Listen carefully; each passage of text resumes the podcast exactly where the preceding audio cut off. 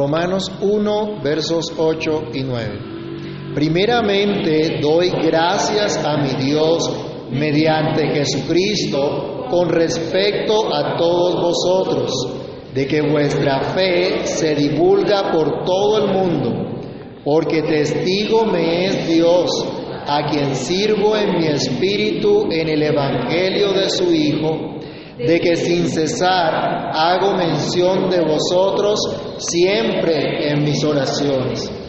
Bendito Señor, Padre que estás en los cielos, en el nombre de Cristo Jesús, damos gracias por tu palabra, damos gracias por este tiempo en que podemos acercarnos eh, para meditar a ti, meditar en ti, meditar en tu palabra, meditar en lo que tú nos enseñas. Te pedimos, Señor, que en tu misericordia nos guíes, nos enseñes, nos instruyes, Dios, que podamos comprender tu buena voluntad, agradable y perfecta, que podamos regocijarnos en ti y que sea tu palabra trayendo edificación, exhortación y consolación a nuestras vidas. Que sea prosperada en lo que tú le has enviado y que haga lo que tiene que hacer en cada uno de nosotros. En el nombre de Cristo te lo pedimos, te damos muchas gracias. Amén. ¿Pueden tomar asiento, hermanos?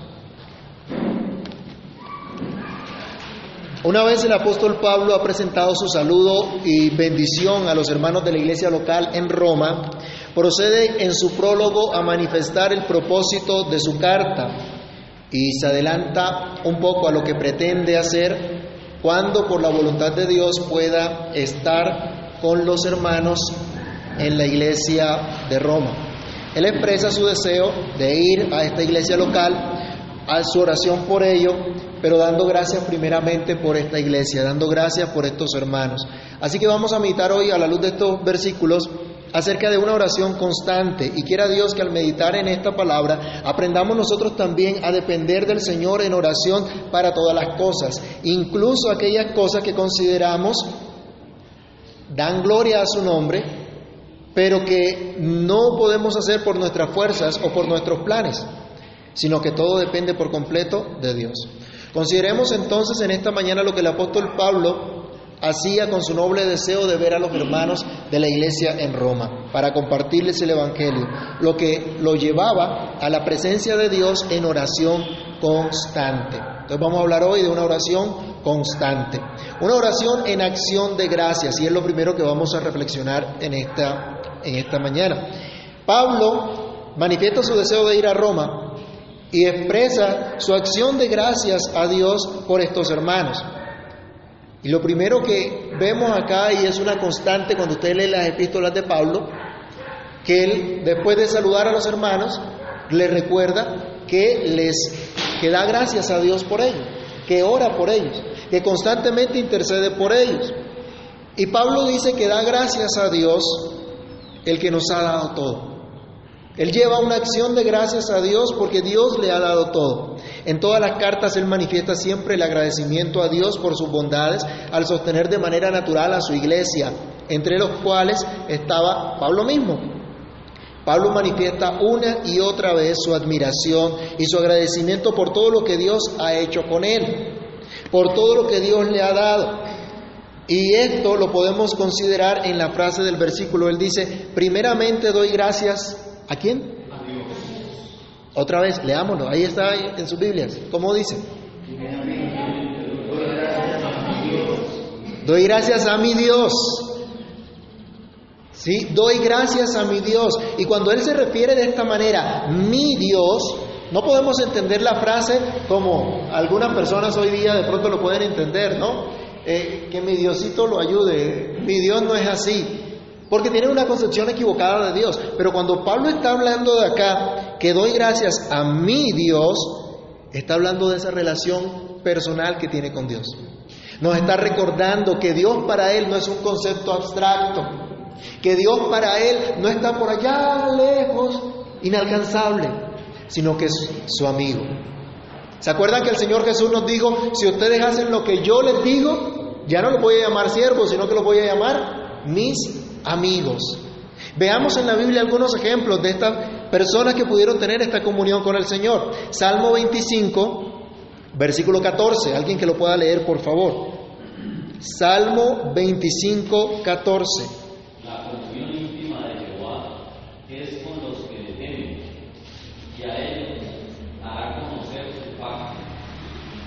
Este versículo es muy diciente, y mire la seguridad que tenía el salmista.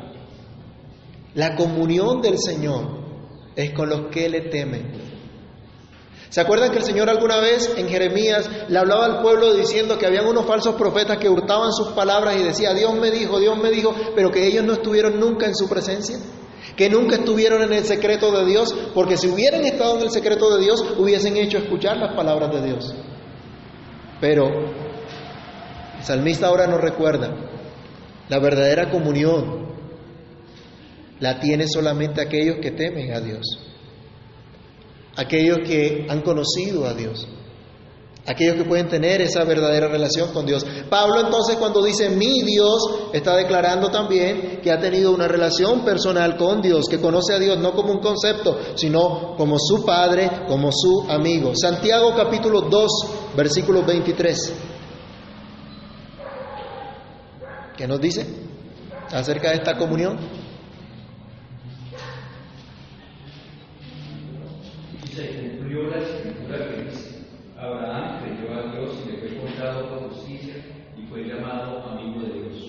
Abraham creyó. Y dice la Biblia, por eso Dios lo llamó su amigo. Miren este privilegio tan grande. Dios es el creador de todo. Y que podamos ser su amigo. Dios está por encima de nosotros. Es distinto de nosotros, distinto de su creación. Pero viene a una relación con nosotros. A una relación de pacto. Y es también Entra, entramos en amistad con Él. ¿Se acuerdan cuando Jacob estuvo a punto de morir? Él llama, vamos a Génesis capítulo 48, del verso 2 al 4 primero y luego del 14 al 16. Jacob está enfermo, está a punto de morir, llama a José que traiga a sus hijos y pronuncia una bendición sobre ellos. Y Jacob en, esta, en estas cosas que pronuncia manifiesta lo que le ha pasado en su vida, manifiesta lo que él ha vivido y manifiesta cómo Dios trató con él y a qué convencimiento llegó en su relación con Dios. Génesis 48, Primero los versículos 2 al 4.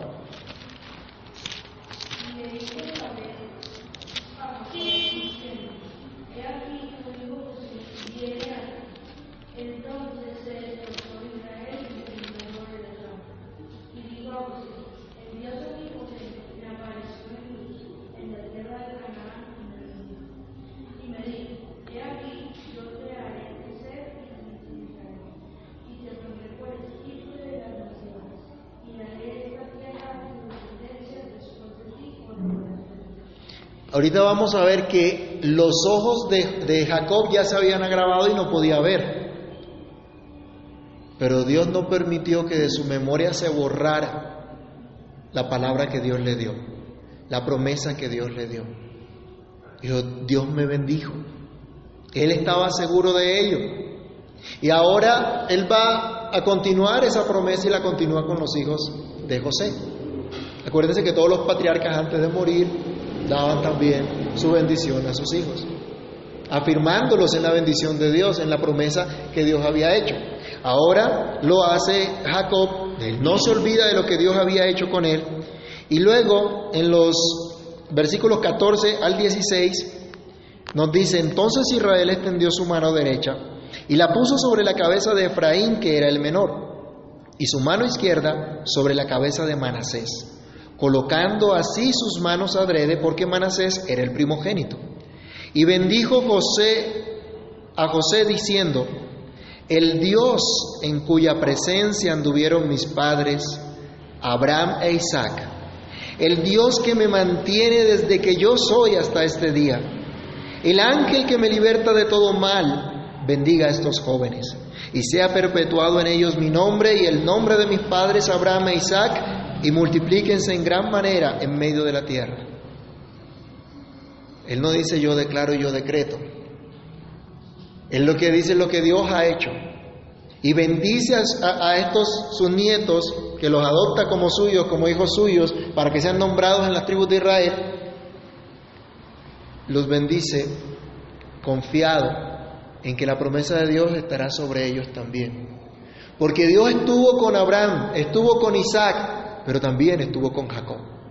Él dice, el, el Dios que me mantiene desde que yo soy hasta este día. Ya estaba a punto de morir. Pero decía, Dios me ha mantenido, Dios me ha sostenido, Dios ha estado conmigo. ¿Se acuerdan que David en alguna oportunidad dijo, joven fui y he envejecido y no he visto justo desamparado ni su descendencia que mendigue pan? Nos habla de una relación constante con Dios, porque Dios ha entrado en una relación de pacto con su pueblo. Gracias a Dios por la bendición que tienen algunos que han nacido en, una, en un hogar cristiano, porque desde su nacimiento están viendo la relación que Dios los llamó. Otros llegamos a esa relación más tarde. Pero por la gracia de Dios, al transcurrir este tiempo, al transcurrir los años, podemos ver que Dios es el que nos ha mantenido. Y cuando Pablo escribe a la iglesia de Roma, como nosotros habíamos estudiado en los primeros versículos del capítulo 1, él no escribe recién convertido, él no escribe siendo un neófito, él escribe después de haber hecho casi tres viajes misioneros. Después de haber fundado muchas iglesias, después de haber padecido mucho, después de haber tenido muchas dificultades sirviendo al Señor. Y ha tenido una relación realmente con Dios. Y ha visto a Dios guardándole. Para Pablo no era diferente lo que había ocurrido con los patriarcas en su relación con Dios. Dios también había sido la ayuda de Pablo. Dios también había sido su socorro, su sustento y quien le había dado todo y por cuya gracia había sido puesto en el ministerio para servirle. Otra vez, Romanos 1, versículo 5. Él está hablando de Jesucristo, dice, y por quien recibimos la gracia y el apostolado para la obediencia a la fe en todas las naciones por amor de su nombre. Él aquí está recordando otra vez fue por la gracia de Dios que recibió todo. Fue por la gracia de Dios que conoció la salvación y el llamado al ministerio. Y por lo tanto, por amor, en agradecimiento a ese que lo salvó, ahora le está dedicado a servirle con todo su corazón. Toda su vida estaba en las manos de Dios. Le pertenecía al Señor por completo y podía estar confiado en todo momento. Por ejemplo, vayamos a Hechos 27, versículos 23 al 24. Había un grave peligro sobre Pablo que estaba prisionero y otros que iban con él. Porque esta noche ha estado conmigo el ángel de Dios de quien soy y a quien sirvo. ¿Y el 24? Diciendo, Pablo, no temas, es necesario que comparezcas ante César y he aquí, Dios te ha concedido todos los, los que navegan conmigo. ¿Se acuerdan ese episodio cuando los marineros echan también todas las cosas al mar para aligerar cargas? Pero la tormenta fue terrible y la gente no quería comer, estaban desanimados, pero Dios le habla a Pablo. Pablo también estaba ahí, Pablo también se podía hundir en, el, en, el, en, el, en ese barco, de hecho naufragó el barco, ¿no? Más adelante se nos dice, y se fueron en tablas y remando, bueno, nadando algunos. Pero Dios le dijo a Pablo que podía confiar, porque todavía tenía otra cosa que hacer. Entonces, Pablo es alguien que conoce realmente quién es Dios. Por eso él dice, mi Dios. Por eso él está agradeciendo a su Dios. El Dios al cual le ha dado absolutamente todo. Y debemos preguntarnos, ¿qué ha hecho Dios en la vida de cada uno de nosotros? ¿Le pertenecemos a Él? Él es nuestro. Hay un himno muy hermoso que dice, ya pertenezco a Cristo. Lo entiendo, que le pertenezco a Cristo y puedo decir, Cristo es mío también. Él es mi Dios. ¿Cuán agradecido estás entonces? ¿Cuánto lo expresas en tus oraciones? Pablo expresa su agradecimiento al Padre por, en esta oración por medio de Jesucristo. Él está diciendo en el versículo 8, primeramente doy gracias a mi Dios mediante Jesucristo. Y esta es una constante en todas las cartas de Pablo y es la constante en toda la epístola a los romanos. Por medio de Cristo. Incluso del saludo inicial, como lo vimos, está hablando, todo es por medio de Cristo. El Evangelio se trata de quién? De Cristo. ¿Y por quién recibimos la gracia y el apostolado, decía él? Por Cristo. Todo es por medio de Cristo. Por eso uno de los lemas de la reforma es solo Cristo. Somos salvos solamente por Cristo, por la obra de Cristo, por la gracia de Cristo. Es solamente por medio de nuestro Señor Jesucristo que somos justificados para tener paz para con Dios. Es solo por medio de nuestro Señor Jesucristo que podemos gozar de esa gracia y paz y solamente por medio de aquel que murió en la cruz es que podemos ahora acercarnos al Señor nuestro Dios.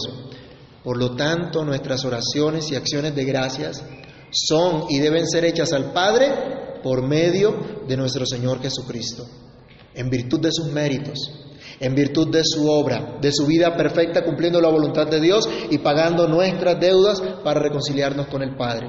Recordemos, hermanos, que nuestros pecados hacen separación entre nosotros y Dios. Pero Cristo vino a pagar en la cruz por nuestros pecados para reconciliarnos nuevamente con Dios. Así que si Cristo es nuestro único mediador, el que llevó todos nuestros pecados y por Él ahora podemos acercarnos a Dios, nuestras oraciones, nuestras acciones de gracias a Dios deben ser por medio de Jesucristo. ¿Cómo te acercas a Dios? ¿Confiando en lo bueno que has hecho? ¿En lo bien que te has portado? ¿O confiando solamente en aquel que te hace justo y santo y un hijo de Dios? ¿Con cuánta frecuencia agradeces a Dios? De pronto tenemos una cultura donde eh, decimos buenos días, buenas noches, buenas tardes, y somos agradecidos, ¿sí? cualquier cosa, muchas gracias, muy amable. En otras regiones del país eso no es tan, tan constante, ¿no? no es tan marcado como acá. Pero para mucha gente esto no es más que puro protocolo, ¿sí? una formalidad. Pero Pablo está hablando de un verdadero agradecimiento a Dios, una convicción profunda en su corazón de agradecer a Dios por todo lo que Dios ha hecho, de expresar su agradecimiento al Señor. Entonces, ¿cuánta frecuencia nosotros también manifestamos ese agradecimiento a Dios? ¿Qué es lo que llena nuestras oraciones? ¿Qué acciones de gracia presentamos a Dios? ¿La lista de mercado de dame, dame, dame, dame? O llegamos con nuestras acciones de gracias también al Señor. Pablo dice, doy gracias a mi Dios mediante Jesucristo con respecto de vosotros. Él está diciéndole a los hermanos, yo le doy gracias a Dios por ustedes, porque su fe se divulga por todo el mundo. Pablo no había visto personalmente a la iglesia de Roma, no había estado en esa iglesia local, pero le daba gracias a Dios por sus miembros. Era sabido por todo el mundo conocido entonces que había una iglesia local en esa ciudad. Una iglesia que había sido perseguida por un tiempo. ¿Se acuerdan de Hechos 18.2 cuando hablábamos de Aquila y Priscila? Que ellos fueron deportados, que ellos los sacaron de, de Roma cuando el emperador los mandó a salir. Ellos eran creyentes, ellos eran cristianos. Pero ahora cuando Pablo le escribe a, la iglesia, parece que ya habían vuelto. Ya estaba la iglesia allí nuevamente. Este, eh, parece que este fue el hecho principal que causó que se extendiera la fama de estos hermanos en todo el imperio romano, que se supiera que en Roma había una iglesia. ¿Qué tendrá que hacer Dios en nuestros días para que se manifieste nuestra fe? Para que demos a conocer nuestra fe. Ellos, donde quiera que iban, daban testimonio de su fe.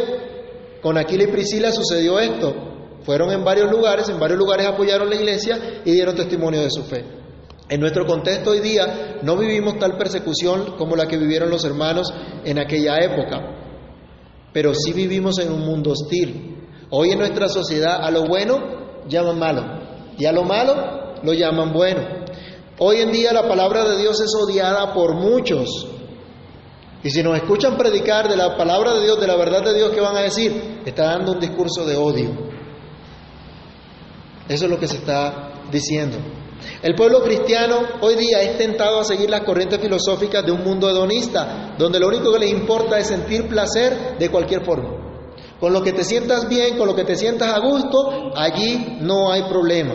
La satisfacción de las necesidades percibidas de la gente. Esta generación que nos ha tocado vivir, Dios también dispone que en medio de ella se divulgue nuestra fe, sea proclamada nuestra fe.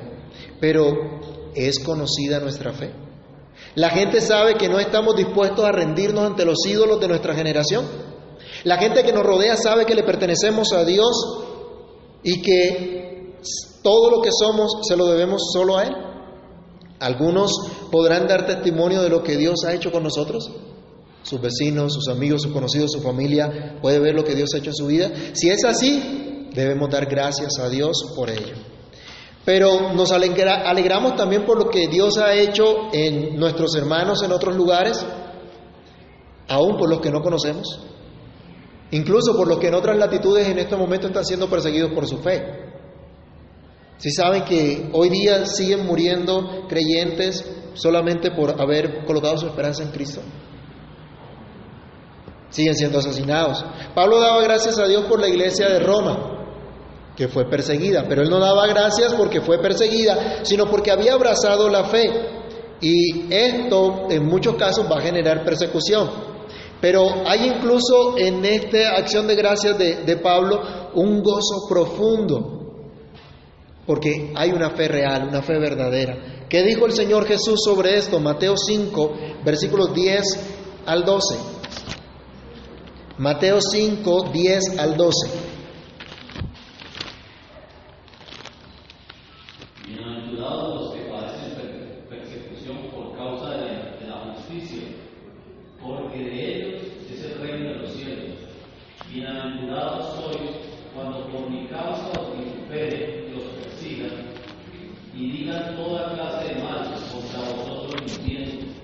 Gozaos y alegraos, porque vuestro galardón es grande en los cielos, porque así persiguieron a los profetas que fueron antes de vosotros.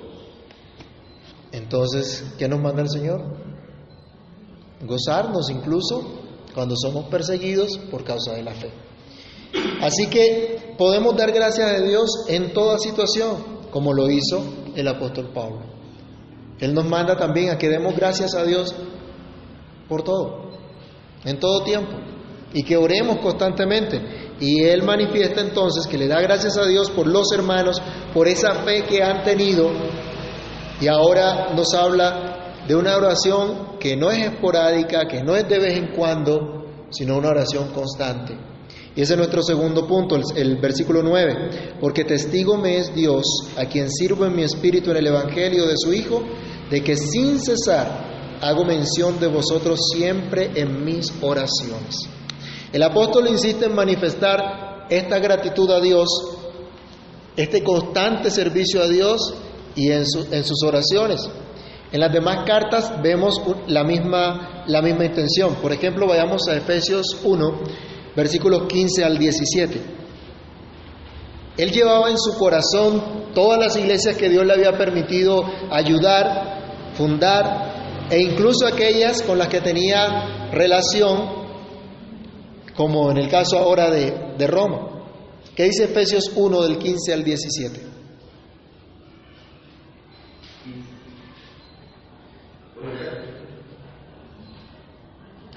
Por esta causa, también yo, habiendo oído de vuestra fe en el Señor Jesús y de vuestro amor, para con todos los santos, no ceso de dar gracias por vosotros, haciendo memoria de vosotros en mis oraciones, para que el Dios de nuestro Señor Jesucristo, el Padre de gloria, os dé espíritu de sabiduría y de revelación en el conocimiento de Él, alumbrando los ojos Acá el apóstol Pablo está diciendo también que daba gracias por los efesios y que oraba constantemente por ellos. Estamos viendo en Romanos que él les dice, Dios me es testigo que hago mención de ustedes en mis oraciones. Entonces tiene a Dios, que es quien todo lo sabe, ante quien no podemos mentir, lo pone por testigo a la iglesia y le dice, en la presencia de Dios, oro por ustedes. Él comparte en la iglesia. Él, le, le muestra a la iglesia que los ama, que clama a Dios por ellos, que hay una unidad. Y uno dice, ¿cómo puede haber esa unidad si es que ellos estaban en Roma y Pablo seguramente estaba en Corinto? Estaba en otro lado, estaban bien lejos. Entonces, ¿en dónde está esa, esa unidad? Resulta que Pablo es el que dice que la iglesia es un solo cuerpo. Estamos unidos y esa operación la hace el Espíritu de Dios. Y por eso, como somos un cuerpo, Él también ve a estos hermanos, creen en Cristo, son mis hermanos, son parte de mí también. Y esto nos habla también de la unidad cristiana que toda la carta de, paz del apóstol Pablo a los romanos trata. No solamente, como decíamos al principio, es un, un tratado teológico, sino un llamado a la unidad cristiana. Porque somos un solo cuerpo y Él está manifestando aquí este amor por, la iglesia a través de la oración. Él dice, Dios sabe que es cierto que oro por ustedes. Es decir, Él no está hablándole eh, protocolariamente, un saludo, un formalismo, sino que Dios es testigo de ese, ese, ese amor que él expresa mediante la oración. Dios mismo da testimonio a favor de Pablo, porque Dios es quien le permite a Pablo ofrecer un servicio a Dios de corazón. Él dice, a quien Dios me es testigo, a quien sirvo en mi espíritu en el Evangelio de su Hijo. Ya él nos había dicho en los primeros versículos de esta carta que él era un apóstol llamado, un siervo de Jesucristo, apartado por el Evangelio de Dios, Evangelio que se trata de su Hijo Jesucristo. Pero otra vez nos recuerda con total convencimiento de su llamado, lo agradecido que se siente, lo dispuesto que está a cumplir su llamado, sirviéndole al Señor con todo su ser desde su interior y con todas sus fuerzas, con todas las capacidades que Dios le da. Pero este servicio del que Pablo habla es un acto de adoración. El término que se utiliza aquí para servicio es utilizado para adoración. Y cuando no se usa en el contexto del servicio a Dios, de la dedicación a Dios, se llama idolatría. Es el término que se traduce en nuestras Biblias. Entonces, Pablo está diciendo acá que él está con todo su corazón, con una devoción genuina, dedicado a adorar a Dios, en todo lo que hace está adorando a Dios.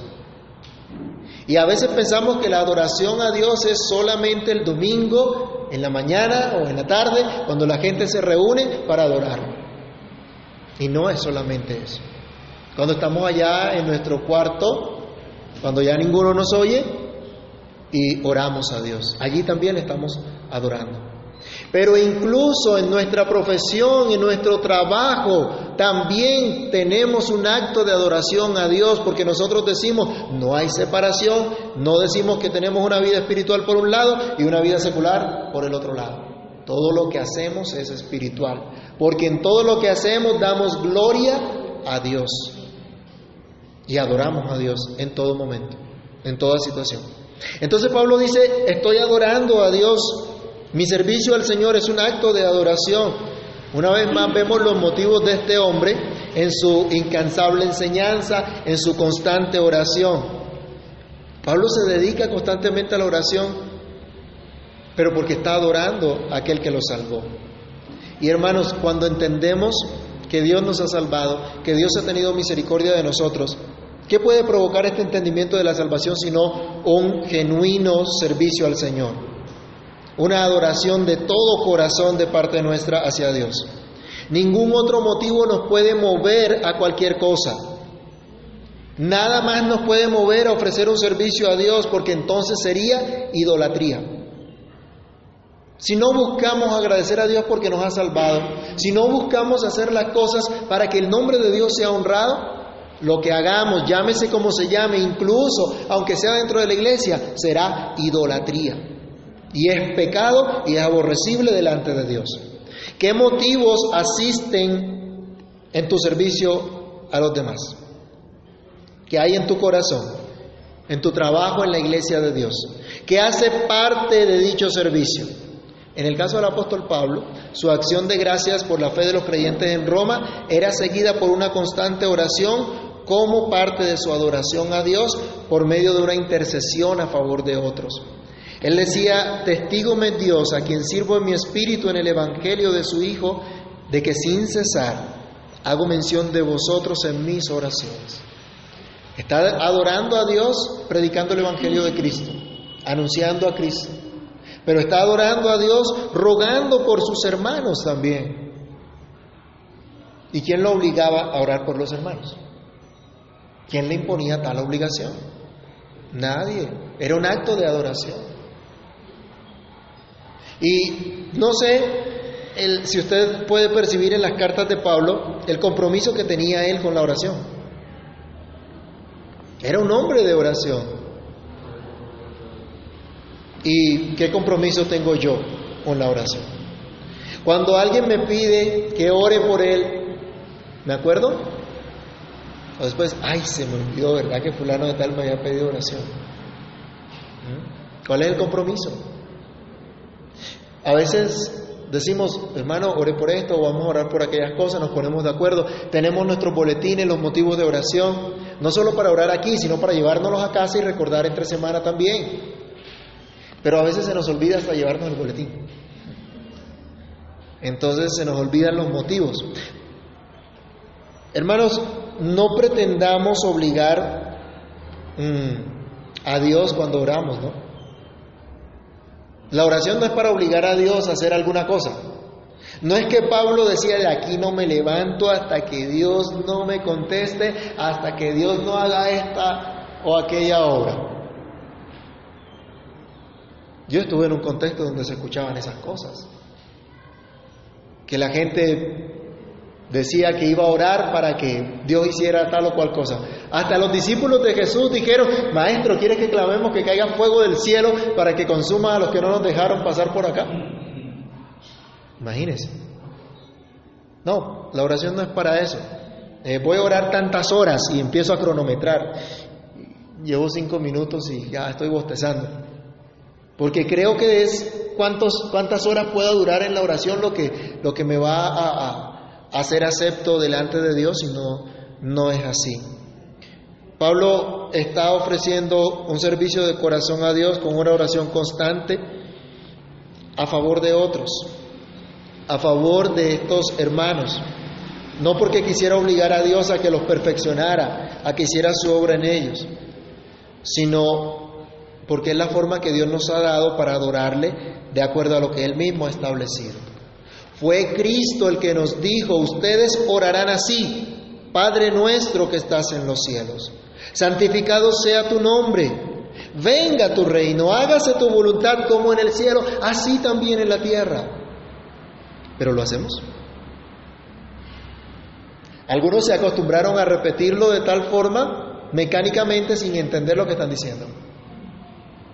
Ayer estuvimos en un funeral y cuando me invitaron a orar, Oré de esta manera, pero les había dicho al principio que por favor en oración, en silencio me siguieran mientras lloraba, pero más de uno repitió, como suelen hacer a veces en los, en los funerales, pero como un ciclo, ¿no? De varias veces el Padre Nuestro. Pero el propósito de, de esta oración es que reconozcamos, uno, que Dios es nuestro Padre y que Él es soberano y que deseamos que su nombre sea engrandecido en todo lo que hacemos. Y eso era lo que quería Pablo, esa era la oración que hacía a favor de sus destinatarios. Y hermanos, esa es la voluntad de Dios. Vayamos a primera carta a Timoteo, capítulo 2, versículos 1 al 4. Primera de Timoteo 2, del 1 al 4. Dios quiere que oremos. Dios quiere que roguemos ante su trono, no solo por nosotros, sino a favor de otros.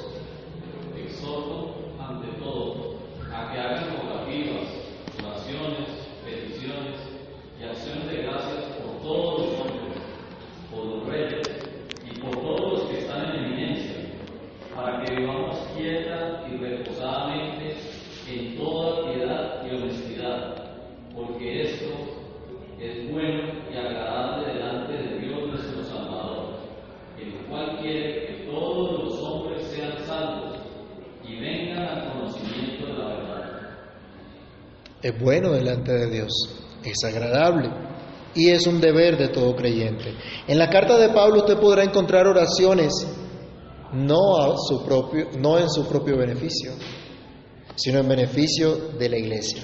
Pablo no le está diciendo yo quiero ser un gran instrumento en tus manos porque ya Dios se lo había dicho cuando, cuando Dios lo llamó, que él ya iba a ser un instrumento en las manos de Dios, así que él no ora por eso. No vemos a Pablo rogando que Dios le conceda propiedades o que Dios le, conceda, le conceda buena salud, un físico excelente para servir mejor. De hecho, estuvo en varias ocasiones enfermo y débil, y así predicaba el Evangelio. Vamos a Gálatas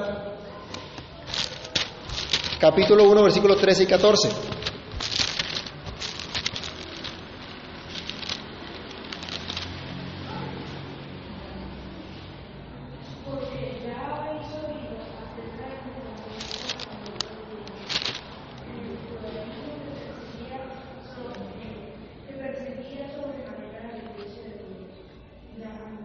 Perdón, perdón, no es el 1, es el 4.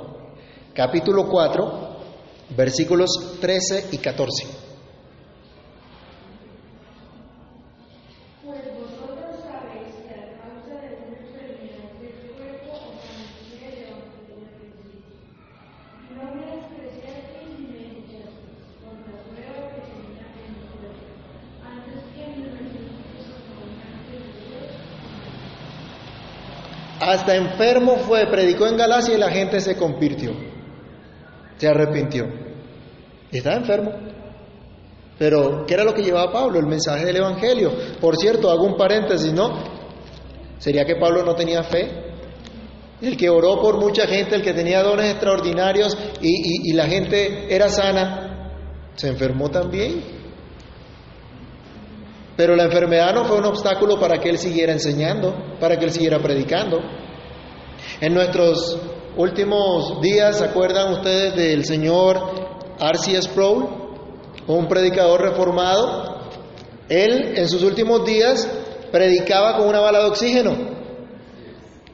Ustedes se pueden imaginar eso y van a decir, pero mire, casi no puede ni respirar y está predicando, ¿qué tal que se ahogue predicando? Dios lo llamó a predicar el Evangelio, así estuviera enfermo. Y vemos la calidad de predicación que tenía este Señor. Segunda Corintios capítulo 4, versículo 6 también.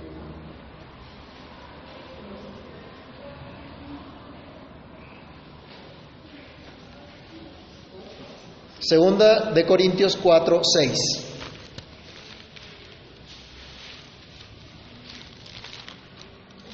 Porque Dios que demandó de las tinieblas resplandeciente, la luz es el que es el que resplandeció en nuestros corazones para la conexión del conocimiento de la gloria de Dios y de la paz de Jesucristo.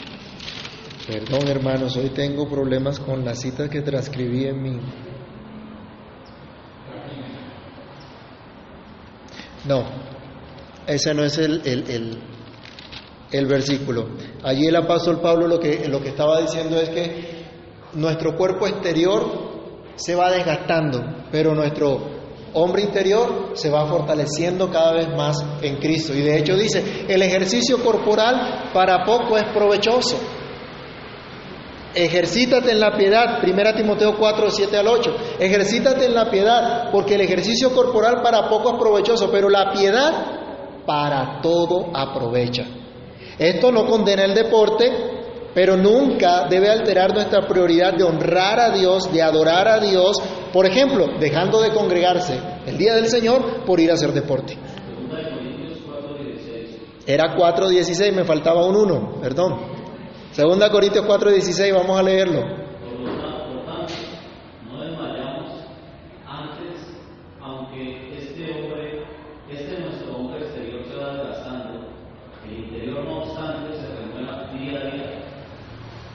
Así es. Mi punto entonces es que las oraciones de Pablo eran de engrandecimiento a Dios, eran de intercesión constante a favor de los miembros de la iglesia del Señor, imitando el ejemplo del mismo Cristo. ¿Qué fue lo que hizo Cristo antes de ir a la cruz? Oró por sus discípulos, oró por ellos y por los que creerían por la palabra de ellos. Eso lo encuentra usted en todo el capítulo 17 del Evangelio de Juan. Pero recordemos además que Cristo mismo sigue intercediendo por nosotros. Vayamos a Hebreos 7:25. Cristo es nuestro intercesor ante el Padre. Hebreos 7:25. Por lo cual, por lo cual puede también salvar perpetuamente a los que por él se acercan a Dios, viviendo siempre para interceder por ellos. ¿De quién aprende Pablo? ¿Se acuerdan que él dice, imítenme a mí como yo imito a Cristo? ¿Quién es nuestro intercesor? Es Cristo. Así que debemos aprender de Cristo. Pablo entonces muestra a los hermanos que parte importantísima de su servicio, de su adoración a Dios, es presentar acciones de gracias y ruegos a favor de su pueblo ante la presencia del Señor de manera constante. ¿Será que esto es importante para nosotros? ¿Deberíamos hacerlo también? ¿Apreciamos que otros intercedan por nosotros ante Dios mientras nosotros oramos por otras personas? Quiera Dios ayudarnos, hermanos, a apreciar el llamado que tenemos a ser de Jesucristo, a vivir con regocijo y firmeza la nueva vida en Cristo, una vida de unidad de la iglesia en la cual tenemos un mismo propósito, y esto es vivir para la gloria de Dios, obedeciendo a la fe, siendo receptores de la gracia, de la paz de Dios, adorando a Dios por medio de nuestras oraciones constantes, no solamente pidiendo ayuda por nosotros, por nuestros problemas, sino dando gracias a Dios por lo que ha hecho en nosotros, pero lo que ha hecho también en su pueblo en todo lugar, rogando a favor de nuestros hermanos, los que conocemos e incluso los que no conocemos. Pero también es un, un propósito de orar por donde quiera que el nombre del Señor está siendo engrandecido, está siendo exaltado, porque por el mismo Espíritu de Dios vamos creciendo en unidad. ¿Podemos entonces empezar a orar cada uno por nuestras familias? ¿A que oremos unos por otros? ¿A que roguemos al Señor si conocemos algo específico que necesitan nuestros hermanos? ¿Orar a Dios por eso? Oramos por nuestra iglesia local, pero oramos por otras iglesias locales en nuestro país o de las que tenemos noticias.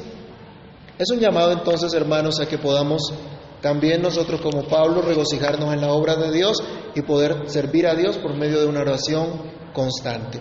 Padre Celestial, en el nombre de Cristo te damos muchas gracias por este tiempo en que nos permites meditar en tu palabra, te rogamos misericordia, te rogamos que nos perdones porque, Señor, nuestras oraciones muchas veces solo son pidiendo por cosas materiales, que percibimos, necesitamos en nuestro día a día. Pero Padre Santo, te rogamos que nos ayudes a tener una perspectiva de agradecimiento contigo por tu salvación. Que nos ayudes a entender qué es lo que realmente es importante, a comprender la maravilla de tu salvación, la maravilla de tu obra en el corazón de tus redimidos. Que esto llene de gozo nuestros corazones y nos mueva a orar dándote gracias, exaltándote, reconociendo tu grandeza, tu poder, como tú nos has enseñado. Ayúdanos a ser constantes en la oración, implorando a favor de nuestros hermanos. Ayúdanos a dejar nuestro egoísmo de pensar que somos los que más necesitamos una cosa u otra. Ayúdanos, Padre bueno, para que aprendamos a implorar tu favor por nuestros hermanos, por aquellos que tú también has salvado, que tú también has traído, que tú también has llamado a tu salvación. Por nuestros hermanos de nuestra iglesia local, pero por otras iglesias locales también. Incluso por aquellos que no conocemos, pero que sabemos que tú estás obrando en sus vidas porque su fe es proclamada, su fe es anunciada. Ayúdanos Dios para que nosotros también podamos anunciar esa fe, proclamar esa fe con todo de nuevo, con todo nuestro corazón en lo que vivimos a diario, en la vocación que tú nos has dado a cada uno. Ayúdanos por amor de tu nombre y encamínanos en tu buena voluntad. Sabemos que sin ti nada somos, que sin ti nada podemos hacer y por eso imploramos tu gracia, tu favor, tu santa misericordia. Guíanos por amor de tu nombre, oh Dios, en esta unidad. Aprender a orar en agradecimiento a ti e intercediendo por otros. En tu mano nos colocamos, Dios, y pedimos que nos ayudes a recordar esta verdad esta semana, sabiendo que hay uno que intercede por nosotros y que nos asegura el favor divino. Gracias te damos en el nombre del Señor Jesucristo. Amén y amén.